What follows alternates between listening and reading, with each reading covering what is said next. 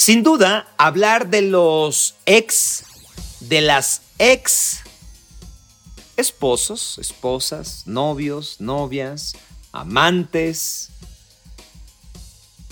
y como quiera acumularse en los términos que hoy día pueden ser tantos, pues siempre genera un poco de morbo, es la verdad, para el que lo habla y para el que lo escucha.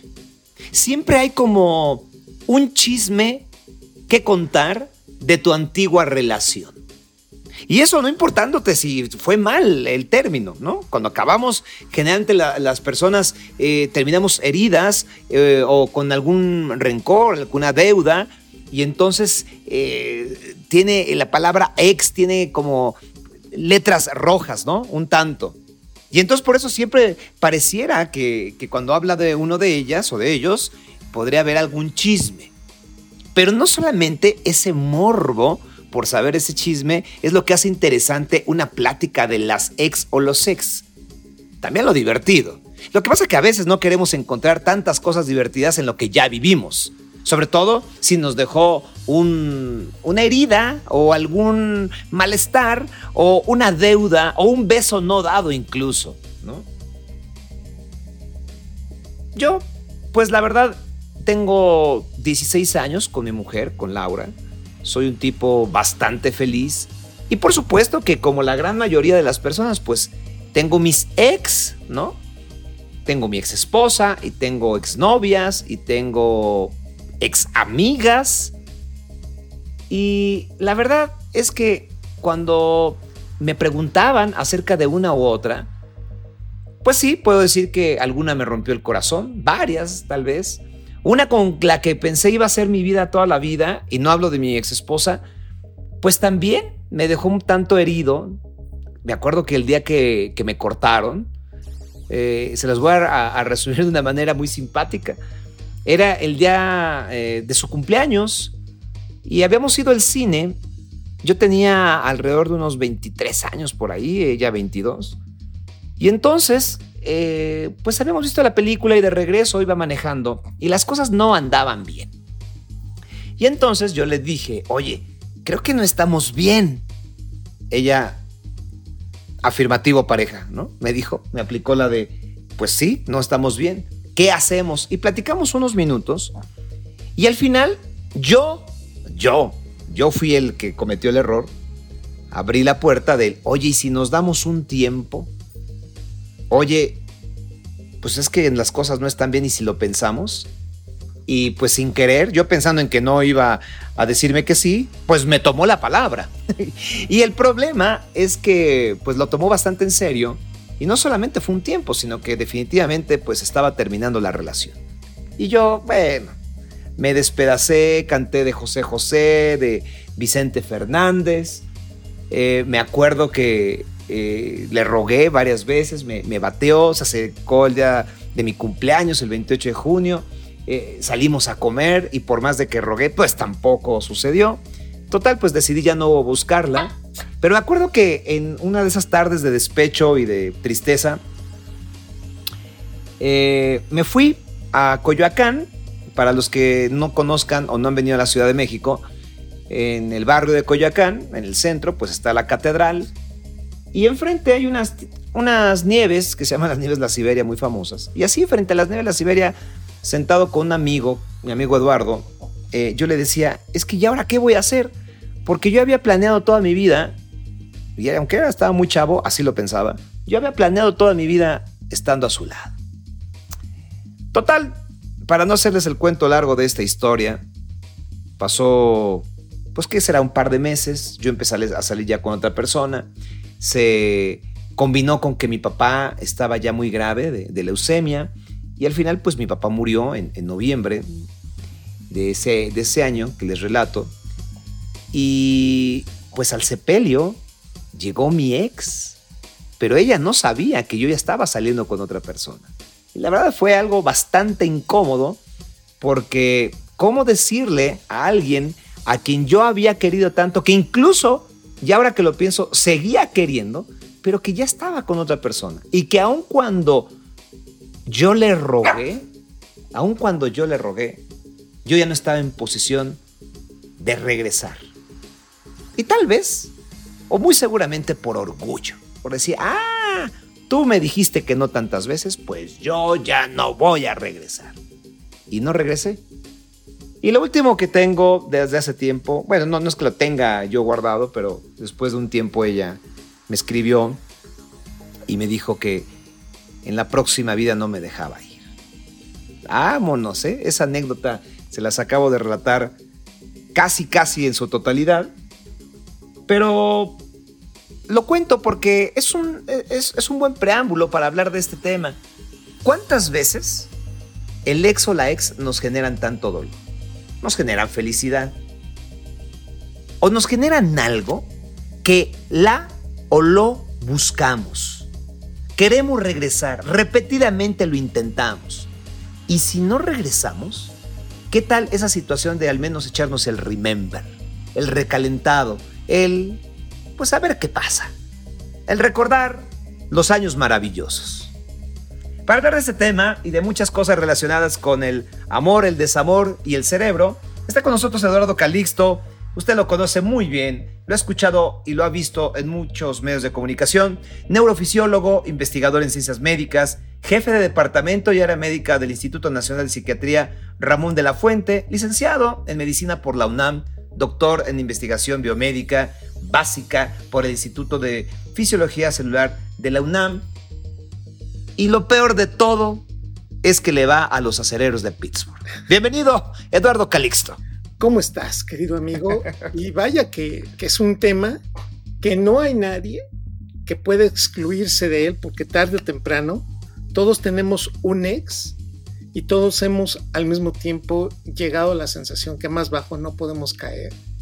Y decir que de esa agua no vamos a volver a beber y desafortunadamente la ciencia nos dice que pues bienvenido al mundo del cerebro imperfecto en donde todos nos equivocamos y solemos llamarle a esas experiencias, pues de alguna manera, el error absoluto que me enseñó a mejorar mi calidad de cómo entrego el amor. Querido Sergio, es un honor y un privilegio estar contigo. Lo mismo digo, querido Calixto. Y bueno, eh, si hay una forma de definir al ex o a la ex a nivel de la ciencia, a nivel de lo que pasa en el cerebro, ¿cómo tú lo defines? Yo diría que hay dos definiciones, una anatómica, neurológica y una neuroquímica, que, involucra muchas cosas, que las dos pueden llegar al mismo punto. Una anatómica es aquella persona que motivó en algún momento de mi vida la activación de 29 áreas cerebrales que me hizo sentir grandísimas sensaciones de placer, que generó una gran activación neuronal y por consecuencia se va a quedar siempre, subrayo y con mayúsculas, siempre en mi vida, de alguna o de otra forma, va a aparecer. Y que este proceso de enseñarnos a cómo valorarnos, no solamente a esa persona hacia, hacia nosotros, se queda en áreas cerebrales de memoria, de aprendizaje y de proyección. Y a nivel neuroquímico, un ex es una persona que en su momento nos liberó prácticamente 13 estructuras, 13 moléculas que generaron demasiada actividad, nos quitaron la inteligencia y al mismo tiempo nos hicieron pensar que era la felicidad en ese momento. Dopamina de estimulación junto con endorfinas de actividad continua y sensación de placer, acompañadas de oxitocina y la sensación de sentirme con alguien plenamente convencido que me pertenezca y que yo le pertenezco, con esteroides sexuales que me hacen tener deseo, con anandamida que me involucra aprendizaje, con factores de crecimiento que me ayudaron a conectar neuronas como el BDNF y al mismo tiempo me generaron ese proceso de activación de recuerdos, con un poquito de óxido nítrico para generar placer y al mismo tiempo aprendizaje, y por supuesto serotonina de obsesión, cortisol por momentos de estrés, que eventualmente es lo que se queda mucho y un aprendizaje. Por lo tanto, cuando yo junto las dos, una expareja, un exnovio o una exnovia, es aquella que me activó tantas redes neuronales, que me dejó tanto aprendizaje y una neuroquímica del placer, que nos guste o no, dejaron una huella, una impronta que va a ser prácticamente inigualable. Habrá personas que lo superen, pero habrá personas que no van a llegar a eso. y tenemos que aceptarlo. Cada ex nos enseñó a entender que la liberación, el enamoramiento y la sensación de pertenencia es totalmente distinta entre una y otra persona. No se pueden comparar. Cuando alguien nos diga, es que te parece a mi ex, salgan corriendo porque no, no, no ha aprendido a, discernir entre uno y otro, entre una y otra. Así que eso es un ex para, para, desde el punto de vista neurológico. Y, lamento decirles que no está en el corazón, ¿eh? no se quedan en el corazón. Sería fantástico que se quedaran en el corazón y como un trombo un día se fueran, pero no, no quedan ahí. Eh, Eduardo, ¿qué pasa eh, si hablamos de las ex o los ex? Tenemos que ir al momento de la ruptura. ¿Qué pasa exactamente cuando se acaba el amor en alguna de las partes? Aquí hay varios puntos. No es lo mismo que se acabe el amor de manera inmediata, que eso es muy complicado. O sea, que de un día a otro digas, no, se acabó ya, ya, hoy no siento nada por ti, porque eso es muy complicado. No es lo mismo cuando ya lo ves venir, cuando te dicen el famoso tenemos que hablar, a cuando está acompañado de varios eventos en conjunto que tú dices, ah, esto no me está gustando y empiezas a ponderar cada vez lo negativo. Pero en lo general, si una persona deja sentir ese afianzamiento, si va cambiando este proceso, indica claramente que ya pasó el proceso de enamoramiento. No es lo mismo tener un ex y romper cuando estamos enamorados, que eso es entre 3 o 4 años de haber empezado la relación promedio, a cuando ya tenemos 10 o 15 años en donde sentimos que ya estamos prácticamente atorados en un punto y que no avanzamos. Entonces entiéndase que cuando una relación, entre más enamorados estamos, es cuando más proyectamos nuestros recursos desde el punto de vista eh, neuroquímicos, en donde una persona sentimos que es de nuestra propiedad y donde nuestra lógica está, está totalmente perdida. Es cuando decimos, es que no puedo vivir, no podría vivir sin ti y, decimos las palabras que por momentos a veces nos arrepentimos, ¿no? El siempre, el nunca, el por toda la vida. Si eso llega en ese momento es más doloroso, porque como un cerebro adicto se nos quita el factor adictivo. Y el adicto solamente quiere a esa persona y naturalmente por eso un clavo no saca otro clavo. Pero cuando una persona ya experimentó algunas cosas que no nos gustan y ha disminuido la liberación de dopamina y subrayo, es la dopamina la que hace entonces darnos cuenta que ya no nos gusta y entonces volteamos y vemos más guapa a Juanita la de las copias o a, Juan el panadero que, tiene unos ojos maravillosos y entonces decimos, es que ya me gustó otra persona y eso es natural. Entonces, en términos generales, nos damos cuenta que el cerebro se desensibiliza y empieza a cambiar la forma como vemos a una persona. Con esto no quiero decir que seamos individuos superficiales y, y de alguna manera que, vayamos por la vida desechando a personas. Simplemente es que el enamoramiento es un proceso neuroquímico y el amor es un proceso que se construye. Por eso una persona que se separa cuando más nos estamos enamorados, más nos duele, pero es más fácil superarlo, paradójicamente, que cuando una persona que queremos y que ya no estamos enamorados, perderla ese, ex puede perdurar por mucho tiempo en la vida porque la construcción de ese cariño es a través de una construcción ya de un amor pleno y sano, es decir, más maduro. En términos generales, cuando ya rompemos una relación de 10 a 15 años, volteamos y decimos, ahora valoro lo mucho que tenía con esta persona que en este momento ya no tengo. Es una paradoja increíble. Efectivamente, el cerebro lamenta más lo perdido que cuando ya tiene lo que tanto desea. Wow, qué, gran eh, revelación, ¿no? Más que explicación, que es muy clara, una gran revelación a esto que, apuntas. Ahora, acabas de decir en esta, en, esta intervención y en la primera que tuviste, eh, que hay una parte de adicción. De pronto hay exparejas a las cuales podría ser que amamos muchísimo, no hablemos de tiempo, solamente que pensamos que amamos muchísimo, y hay otras que a lo mejor no tanto y que incluso tuvimos problemas. Pero a veces, o muchas veces, regresamos con esa y hasta los amigos o las amigas nos dicen, pero ¿por qué? O sea, ¿por qué regresas ahí donde no la pasaste tan bien? ¿Por qué lo hacemos? Bueno, aquí tengo que decirte que esto sucede en el 82% de nuestras relaciones. Y existe un fenómeno que se llama síndrome Romeo y Julieta, que entre más nos opongamos, más nos obsesiona. Y esto depende muchísimo del nivel de dopamina y oxitocina que tenemos. Dos sustancias que cuando suceden dices, no, espérame, esto, pero a mí no me hubiera pasado. Es más, hemos sido muy críticos de personajes que dices, yo no diría lo que dices, no haría ni lo que dices. Y no sería tan tan tonto para pensar lo que estás pensando. No, es que no te has visto en el, en el papel que tú juegas cuando estás enamorado. Y esta es una grave también situación que hay que aceptar.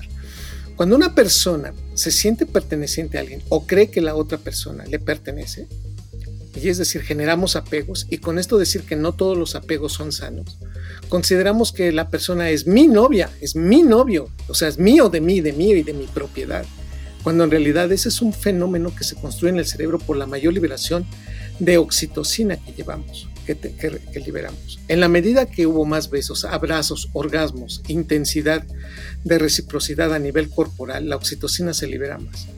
Entonces esto es lo que opera. Cuando uno regresa con la persona es porque hay un apego muy grande. Y aún y aunque nos dicen, oye, no te conviene, y todavía peor, aún entendiendo que no nos conviene, liberamos más dopamina y entonces esto afianza a hacer relaciones por momentos tan tóxicas y tan, tan, que dañan tanto de codependencia en donde los dos no pueden estar el uno sin el otro, pero al mismo tiempo se lastiman. Es porque se están liberando a través de esos procesos de, de lastimarse, de decirse y de ofenderse, dopamina y oxitocina. Esta es la explicación del síndrome de Estocolmo que podemos amar a nuestro verdugo. Sí es el síndrome de muchas cosas que decimos, pero ¿por qué seguimos con este personaje si tanto me lastima? O sea, y, llega un momento en donde los especialistas en la conducta le dicen, oiga, su pareja le pega, la humilla, ¿sí? Le engaña, ¿sí? ¿Qué hace con él? Y automáticamente voltea y dice, es cierto, pero es que no puedo estar con otra persona. El cerebro puede llegar a una patología tal que le obsesiona tanto pertenecer, aunque crean que eso es la única opción para hacernos felices. Y esto está construido, y con esto remato mi respuesta, desde los 7 a 14 años de edad, cuando vivimos la experiencia de vida, porque las áreas cerebrales de conexión para aceptar a una persona y convivir socialmente es cuando se conectan. Si entre los 7 y 14 años nos enseñaron con desdén, tuvieron abuso, estuvimos inmersos en violencia, o no nos quisieron, o definitivamente nos violentaron, estas áreas cerebrales, que es el giro del símbolo, la amígdala cerebral, el hipocampo, se conectan erróneamente y como adultos nos vinculamos, hacemos relaciones que por momentos creemos que es lo más correcto cuando nos damos cuenta que no damos una y vamos repitiendo el mismo patrón en la misma frecuencia, primero de entrar en una relación y después de no querernos ir de una vida que hemos sido nosotros los agentes destructivos o peor aún, somos aquellos que aceptamos a destructores, a manipuladores y a gente tan terrible en nuestra vida que decimos, es que no entendí por qué dura tanto tiempo ahí. Eduardo, en... sé que es muy complicado separar el amor del sexo cuando ya estamos en una pareja establecida. No importa las condiciones de la pareja, si es un matrimonio, si es un amor libre, si es este, una relación abierta incluso, si es un noviazgo de manita sudada, en fin, ¿no? ¿Qué tanto pesa o cómo pesa el sexo en recordar y buscar a un ex? Y no lo digo nada más a manera de simple porque lo hemos vivido, pero ¿cómo, qué, qué, qué pasa en esa parte de la memoria sexual? No, es muchísimo mi querido Sergio, aquí teníamos que hablar de varios puntos. Uno, o sea, cuando me dices qué tanto importa, sí, es muchísimo. Y es que la liberación de oxitocina durante un orgasmo es uno de los procesos biológicos más evolucionados. Si uno se queda pensando en qué momento liberamos esa hormona que es la hormona del amor, del apego, de la verdad, la hormona que nos hace sentir partícipes sociales y, y del perdón incluso, esa hormona, que es la oxitocina, se libera más en un orgasmo. Entonces imaginemos que una persona tiene orgasmos, muchos orgasmos semanales y uno se queda pensando, bueno, pues este es el vínculo, es la construcción biológica del vínculo, además de la psicológica. El proceso es netamente en esa evolución y entonces estamos eh, eh, en, términos de, este, digamos, de esta generación y construcción. Queda muy claro que la actividad sexual es fundamental. Imagínense, por cada orgasmo liberamos oxitocina y una proteína que se llama BDNF que son las siglas en inglés del factor de crecimiento neuronal derivado del cerebro. Esto quiere decir que cuando más orgasmos y vínculo hacemos, generamos mayor conexión en el área cerebral de la memoria y el aprendizaje, que es el hipocampo. Algo nos dijo la naturaleza que, pues obviamente la persona que hemos vinculado en nuestra vida y tenemos mayor actividad sexual, o aquellas que han sido involucradas desde el punto de vista sexual, tienen un significado muy importante para nosotros de pertenencia, no solamente en, la sensación de sentir los nuestros, sino de los recuerdos y de los tiempos compartidos con esas personas. Y nos hacen conectar neuronas. Por lo tanto, el procesamiento sexual es fundamental, no solamente en la construcción del recuerdo, sino en la construcción de la sensación de pertenencia que socialmente es muy importante para el cerebro, por un lado. Y por otro, es el procesamiento a través del cual también se entiende la trascendencia biológica de nuestros genes.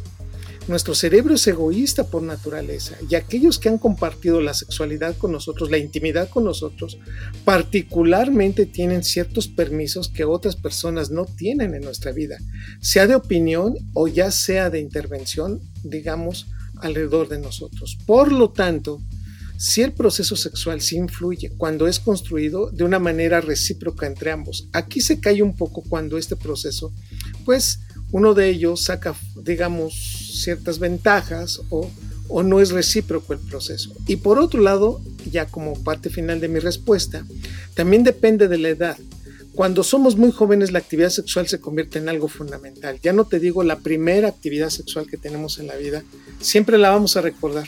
Con la, con la pareja, el tiempo incluso pareciera que regresamos como una cápsula del tiempo a ese momento. Es muy significativo que cuando ya tenemos, después de los 30 o 40 años, en donde el cerebro ya tiene un afianzamiento incluso distinto y busca otros, digamos, otros tipos de, vinculación y que pues van más relacionados con el placer. Pero en términos generales, el proceso sexual es fundamental.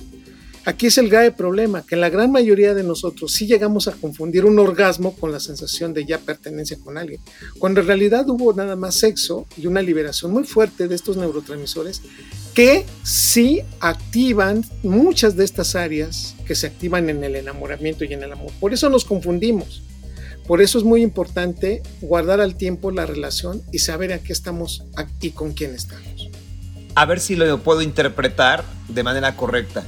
Podríamos decir que el sexo, en función de de pronto regresar, al menos de manera temporal o casual, con una expareja, pesa más que lo que hayamos vivido a nivel de amor? Sí, eso es un factor muy importante. Y que en la sexualidad, eso es también lo que establece mantener relaciones que por otro lado no funcionan, pero que en la cama, pues lo tengo que decir claramente, no hay ventajas. Ahí es cuando llega el, problema de estar interviniendo sexualmente y, y lo que mantiene muchas parejas sin darnos cuenta que por otro lado ya no se funciona y que las que funcionan muy bien tanto en lo social como en lo sexual ya llevan muchas ventajas en esas interacciones, estimado amigo.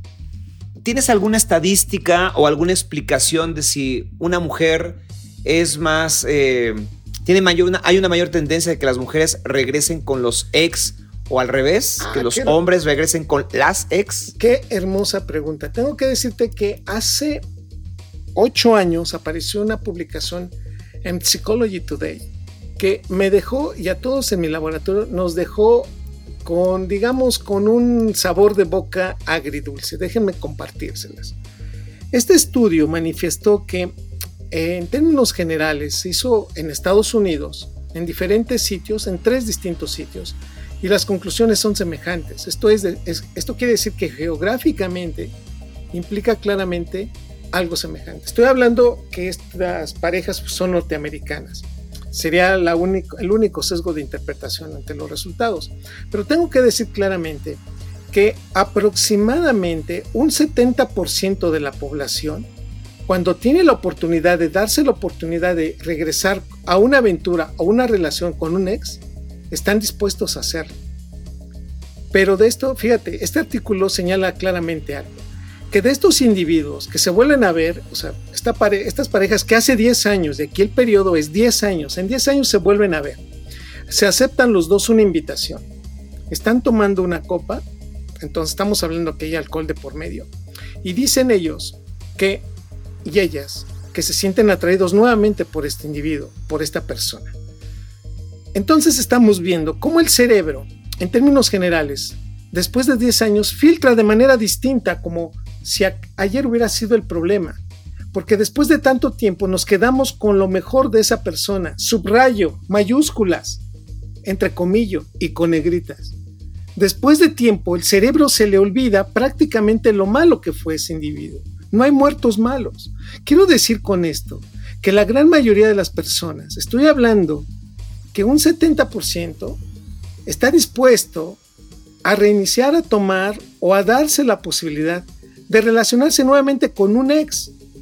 De estos 70, de 10 individuos, 7 aceptaron tener sexo y al día siguiente el 95% dijo que había sido una equivocación. Es decir, que de todos los que entraron, la gran mayoría se arrepintió de haber otra vez regresado o haber tenido actividad sexual o haber estado con esa persona. Volteas y dices, entonces, ¿por qué lo hacemos? Conclusión, los hombres somos más tendientes en un 86% a regresar a estas relaciones y las mujeres están alrededor del 65%. Estamos hablando de una población menores de 40 años. Habría que hacer estos estudios arriba de estas edades, pero lo que queda muy claro en esta publicación es que repetir nuevamente con las parejas, con los ex, en un 95% se arrepienten, ya sea por la experiencia, ya sea por el olor, ya sea por la, digamos, los recuerdos. Ponga usted lo que quiera en la mesa.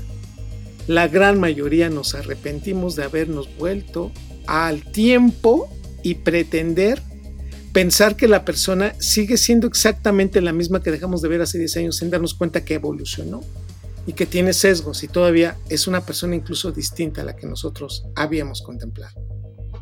¿No será también, Eduardo, esta parte de, de que podríamos estar enamorados, entre comillas, pero de lo que fue, ¿no? O sea, Exacto. de cuando tenía 15 años, yo tenía 20, ella tenía 25 y yo 30. En fin, la edad que cada quien le quiera colocar en este, los que estén escuchando, pero que al paso del tiempo, pues sí maduramos, pero también ya cambiamos. Y aunque, aunque pudiéramos tener la nostalgia de intentarlo, de echarte el último, la última y nos vamos, sí, Sí. Lo cierto es que incluso es viajar al, al pasado y encontrarte sí con lo bueno, pero también con lo malo por la cual te despidieron o te despediste.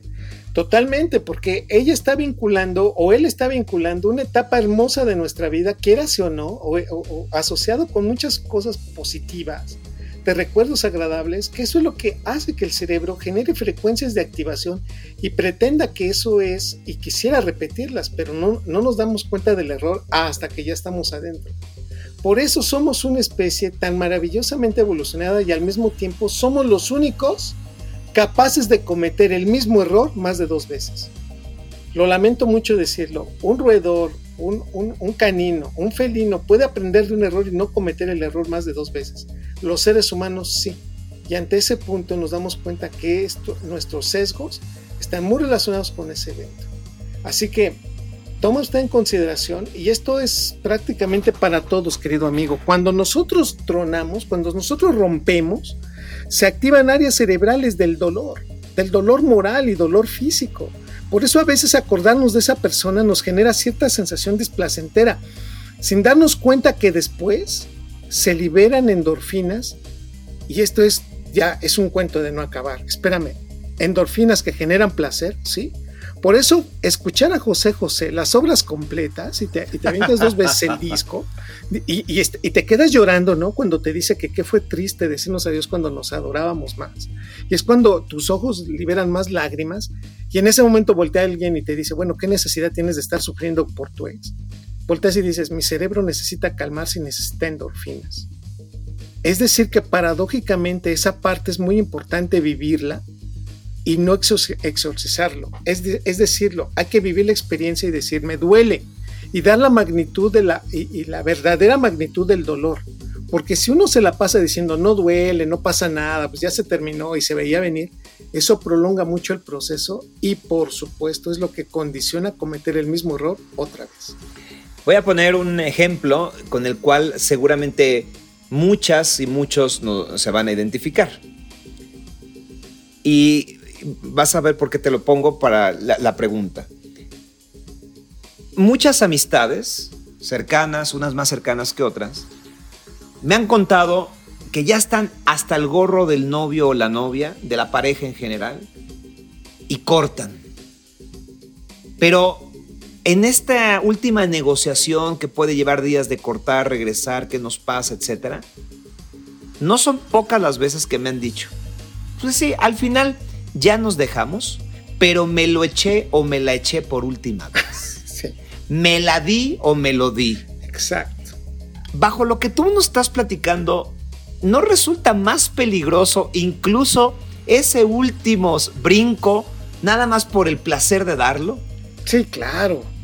Sí, el punto es, eh, dependiendo de la magnitud y de la edad y la madurez, pero en términos generales, si esa relación no va a funcionar y ya no funciona, es más por el evento netamente egoísta y plenamente ya hasta de la situación de sacar las ventajas secundarias, de darnos cuenta de que eso puede llegar a eso. Y por supuesto, querido Sergio, sucede en el 42% de los casos de los seres humanos.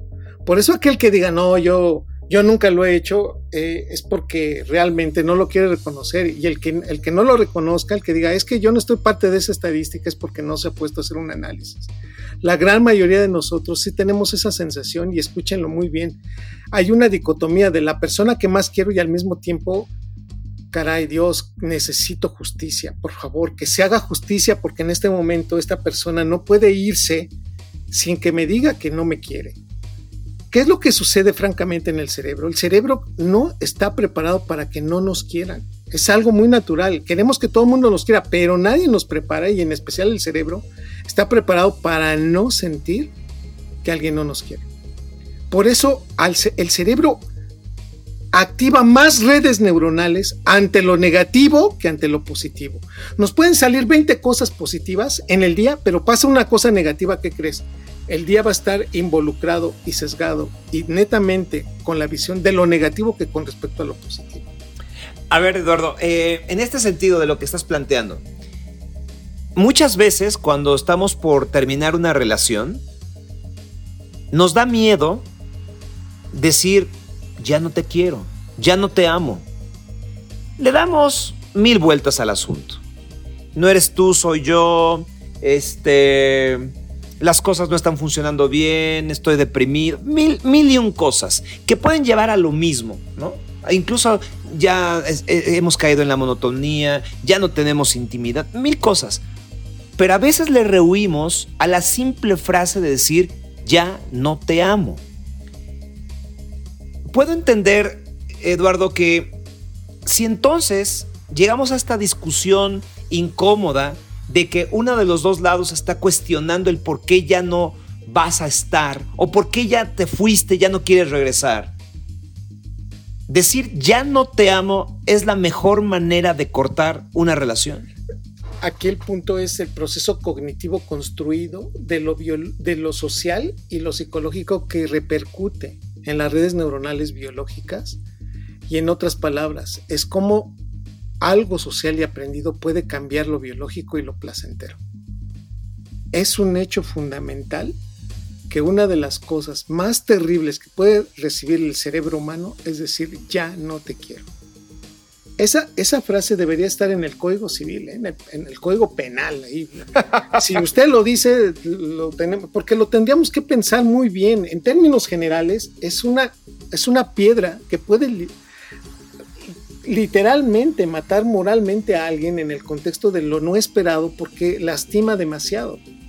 En lo general, cualquier sociedad está involucrado con un proceso de ya no te quiero y lo trabajamos de manera distinta, pero si lo vemos a nivel Latinoamérica, este procesamiento es tan intenso que genera muchísimo dolor moral.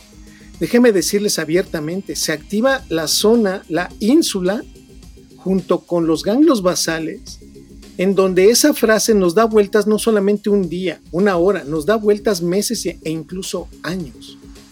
¿Por qué? Porque son elementos que no nos gustan y porque estamos dando una reverberancia de la información tan grande y nos hacemos monotemáticos. Tenga usted cuidado cuando diga ya no te quiero, ya no te amo, ya no quiero estar contigo, porque después de eso va a sacar prácticamente los deseos, los elementos más negativos de la persona quien se lo está diciendo. Tiene que usted estar dispuesto a pagar la factura de lo que va usted a decir. Porque uno cree que dice, bueno, ya, ya, perdón, pues ya te lo dije, ¿no? Yo ya liberé, ¿no? Espérame, acabas de mandar un boomerang que dependiendo de la condición de la salud mental del otro, te lo van a regresar o te lo van a hacer sentir e incluso te lo van a hacer pagar.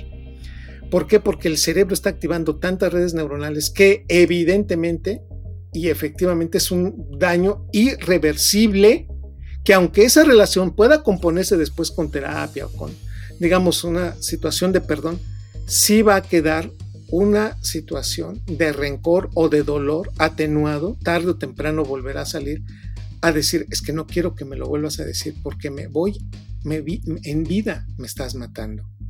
Esto depende mucho también de la madurez del cerebro de cada persona. Depende mucho de las experiencias.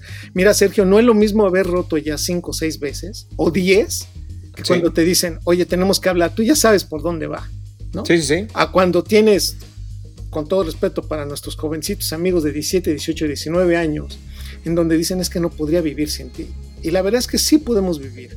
El punto esencial, y para terminar mi respuesta, es que el ya no te quiero nos enseña tanto a, primero, entender que el amor no se le puede decir a todos, no, a todas las personas les puedes decir te amo, y no a todas puedes esperar exactamente la experiencia amorosa, como no en todas las situaciones se puede esperar a que sean virtuosas.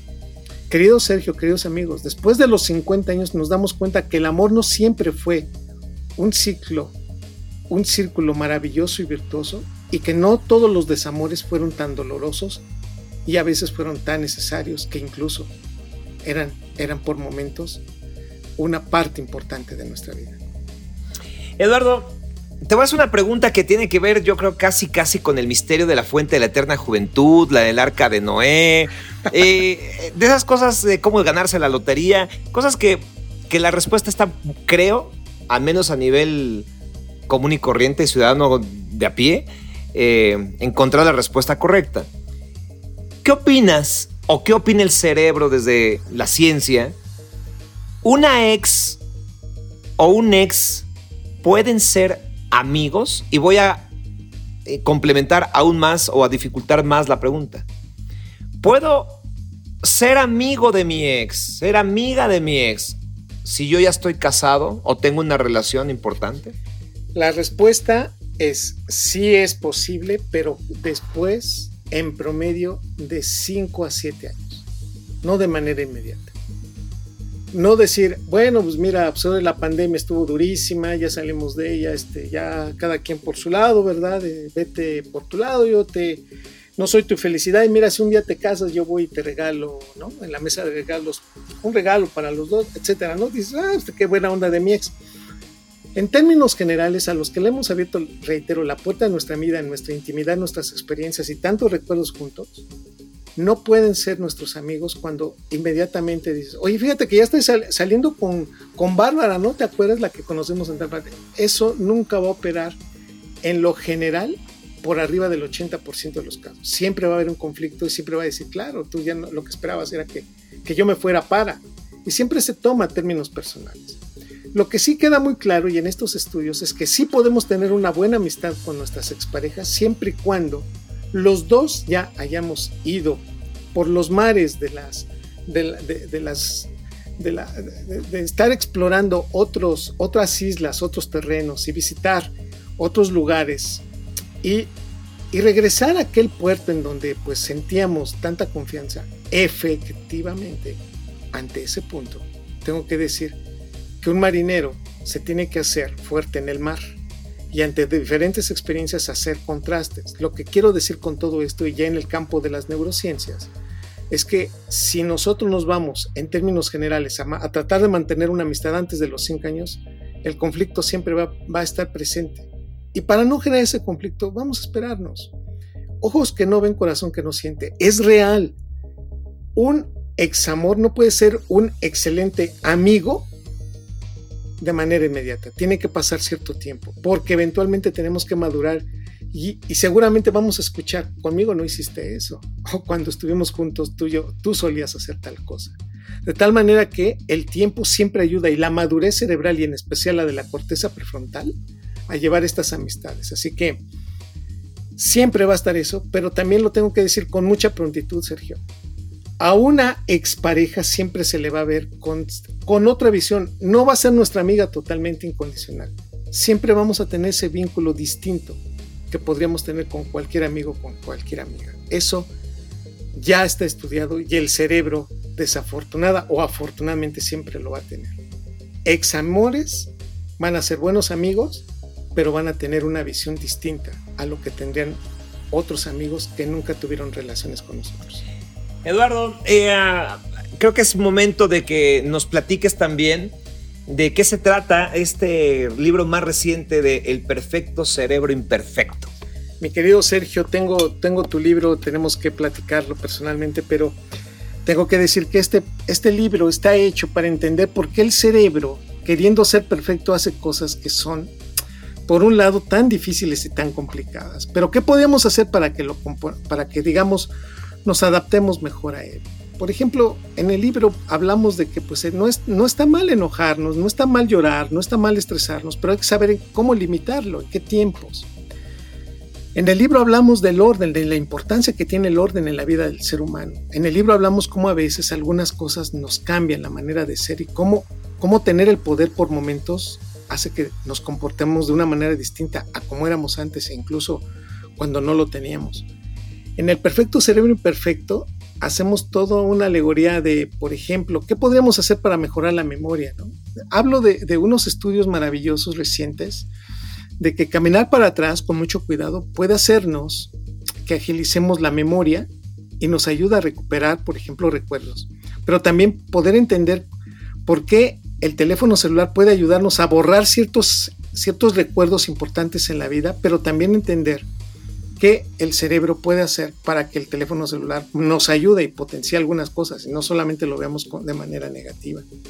Hablo de algunos cerebros maravillosos como, como los de Chopin, como los de Beethoven, que, pues todos nos vamos con la idea de que fueron excelentes músicos sin darnos cuenta que atrás hubo un ser humano que, que tenía una gran sensibilidad y que desafortunadamente ante estos genios, pues existían trastornos de la personalidad, ¿no? Y que ese trastorno de la personalidad se vio en la obra de, los, de estos compositores. Y finalmente, mi querido Sergio, pues hacemos también un, un análisis de qué podríamos hacer y esperar de un cerebro que que, va que ha ido evolucionando y que, y que qué le podemos enseñar en términos generales para que pueda ser mejor. Lo digo de una manera muy significativa. Mira, si se, ha dicho que si hicieras, por ejemplo, casi 13.000 horas de, digamos, de una actividad cotidiana, podrías ser y dominarla de manera perfecta, ¿no? Esto quiere decir entonces que si hacemos cuentas, pues una persona que, que hace todos los días durante prácticamente cuatro años algo, podría hacerlo de manera perfecta, pero eso no nos haría ningún Messi, ningún Ronaldo, o nos haría un piloto de Fórmula 1, ¿no? Pero lo que estoy diciendo es que parte de todos estos factores es hacerlo conscientemente y ayudarnos a nuestra memoria y poder poner atención. Entonces, el perfecto cerebro imperfecto va en esa relación de decir qué cosas hacemos los seres humanos que nos han hecho los animales más evolucionados y que paradójicamente, por momentos, somos los únicos que sabemos que nos vamos a morir pero que poco hacemos para tratar de evitar que algunas cosas nos, nos atrapen. O que comemos sin hambre, mi querido Sergio. Ya sé que tú vas a decir, no, no, Eduardo, eso jamás sucede. No, vámonos al cine, comemos palomitas y tú dices, ya viste cómo si tenías esa aplicación de poder comer sin hambre. Entonces, el perfecto cerebro perfecto es una guía divertida, al mismo tiempo reflexiva y por otro lado, pues de, tratar de entender nuestro cerebro y poder ser más benévolos con nosotros, de saber que nuestros sesgos pues está, van a estar siempre, pero pues tratar de mejorar en pro de hacernos mejores individuos. ¿En dónde lo encontramos? ¿Dónde lo podemos comprar? Todos los puntos de venta, querido amigo, en todas las librerías, desde los buitos hasta hasta la del filósofo hindú, todos los que está por abajo de la, de la casa, todas las librerías. Gandhi, el sótano, Sanborns. Exactamente. En Amazon en Amazon. Y ya también está la versión en audiolibro, así que si la pueden descargar, este, está muy barata, muy económica. Y son siete horas para que alguien les esté contando el libro. Yo lo abro, o sea, doy el mensaje de entrada y el de salida, pero hay un profesional adentro, nuestro querido amigo Antonio, que lo lee de manera maravillosa. Un libro que lo puede usted bajar, regalar. Una, una, yo lo considero una muy buena este, estrategia para divertirnos a través de nuestro cerebro. Pues él es Eduardo Calixto, el mejor para explicar estos temas y nunca me cansaré de decirlo. Amigo, te mando un abrazo, muchas gracias. Un abrazo afectuoso, querido amigo. Hasta pronto. Sin duda, el tema de los ex, como lo dije al principio, nos genera morbo. Y si usted busca qué significa la palabra morbo, pues va a entender que es un gusto malsano. Exacto. O sea, no, es algo que nos gusta. Es, es como de pronto si a usted le gusta el rock, escuchar cumbia y aceptar que le gusta la cumbia. O si usted prefiere escuchar a Joaquín Sabina, pero también decir que le gusta Ricardo Arjona, pues es lo mismo, es un gusto malsano. Aquí la situación es que ya no somos unos niños la mayoría que tenemos ex, y sobre todo ex importantes. Entonces, si nos vamos a acercar al fogón, sepamos, ya lo dijo Eduardo Calixto, que nos podemos quemar. Usted sabrá cuánto aguanta en la brasa ardiente. Mucho, poquito o si le encanta revolcarse. Sin duda, soy Sergio Sepúlveda. Hasta la próxima.